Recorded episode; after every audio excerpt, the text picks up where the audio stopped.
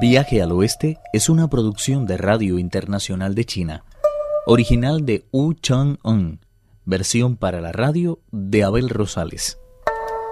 Primera parte.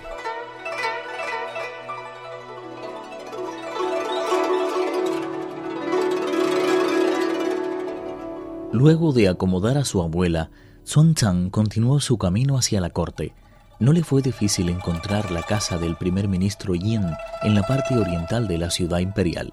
Cuando se halló en presencia de su abuelo, se echó en tierra llorando, al tiempo que sacaba la carta de entre su túnica y se la entregaba al primer servidor del emperador. El ministro empezó a leerla y a medida que progresaba en su lectura, los ojos se le iban anegando en lágrimas hasta romper finalmente en un irrefrenable llanto.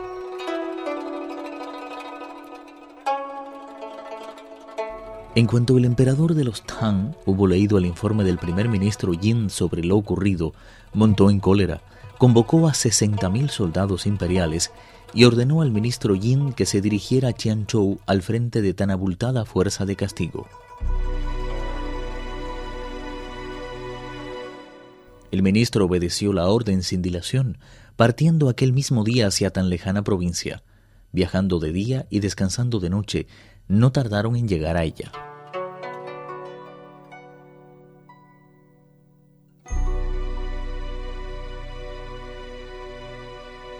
Acamparon en la vertiente norte del río y aquella misma noche el primer ministro hizo llamar a su campamento al juez y al jefe militar de Chiangzhou. Tras explicarles las causas de la expedición, les pidió su ayuda cruzando a continuación el río y rodeando la mansión del gobernador, quien luego fue ejecutado en el mismo río donde diera muerte a Chen Quan Chui, y se le arrancó el corazón y el hígado, que fueron ofrecidos allí mismo en libación. Seguidamente se quemó un escrito en el que se ensalzaban las altas cualidades de Chen Quan y sus cenizas fueron arrojadas a las aguas.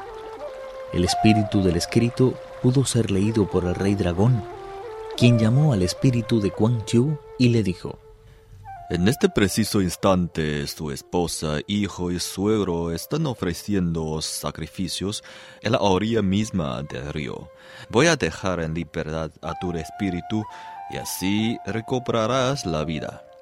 No quiero de todas formas que te marches con las manos vacías, pero que te suplico que aceptes como prueba de amistad y agradecimiento esta perla que concede todos los deseos, dos perlas ordinarias, diez piezas de seda y un cinturón de jade con incrustaciones de nácar.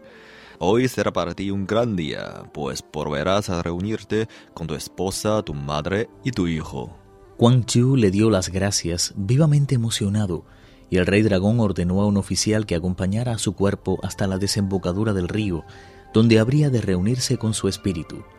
El Yaxa cumplió inmediatamente la orden y abandonó el Palacio de las Aguas.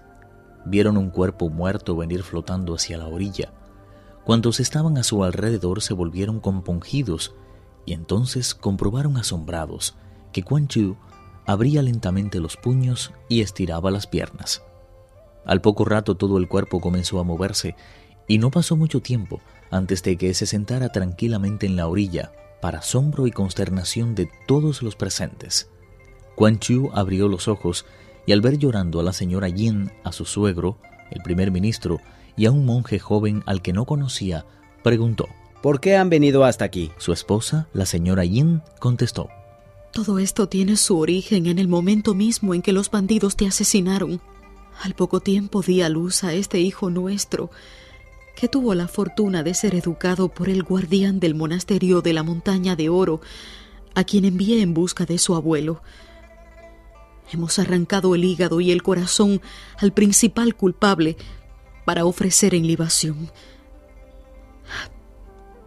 ¿Cómo has podido volver de nuevo a la vida? Está relacionado con la carpa dorada que compré cuando nos hospedamos en la posada de las diez mil flores.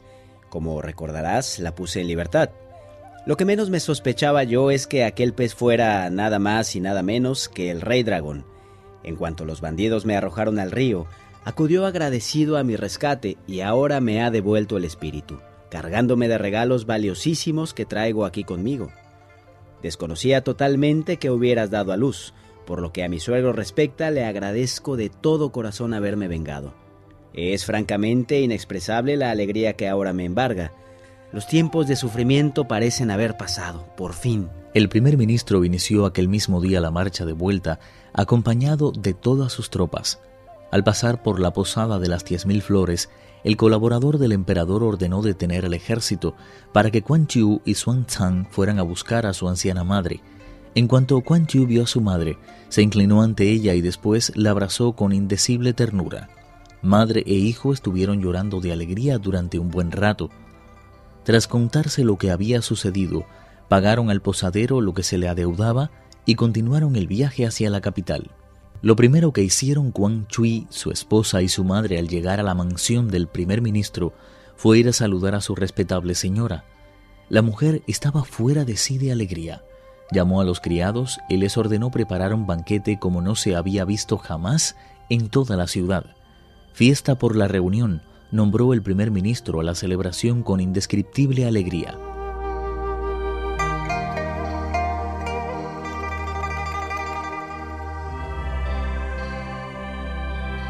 A la mañana siguiente, muy temprano, el emperador de los Tang celebró su habitual audiencia y el ministro Yin se adelantó para informar oportunamente de cuanto había sucedido en el curso de su misión. Recomendó igualmente que le fuera concedido a Quan Chui un puesto acorde a sus muchas cualidades, cosa a la que accedió el emperador, nombrándole vicecanciller de la Secretaría de Estado. De esta forma, seguiría a la corte a donde quiera que se desplazara y se encargaría de llevar a la práctica todas sus decisiones. Xuan Zhang, decidido a caminar por los puros senderos del Zen, fue enviado al monasterio de la bendición infinita para continuar con su vida de meditaciones y ascesis. Al poco tiempo, sin embargo, la señora Yin consiguió por fin consumar sus intentos de suicidio y él regresó al monasterio de la montaña de oro a dar las gracias al maestro Fa Min por cuanto había hecho por él. No sabemos cómo se desarrollaron las cosas a partir de entonces. Quien quiera averiguarlo deberá escuchar con atención el capítulo siguiente. Viaje al Oeste, uno de los cuatro grandes clásicos de la literatura china.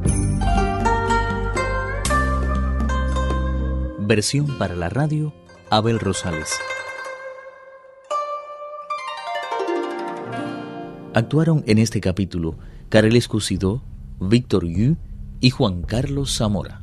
Esta es una realización de Abel Rosales, quien les habla, para Radio Internacional de China.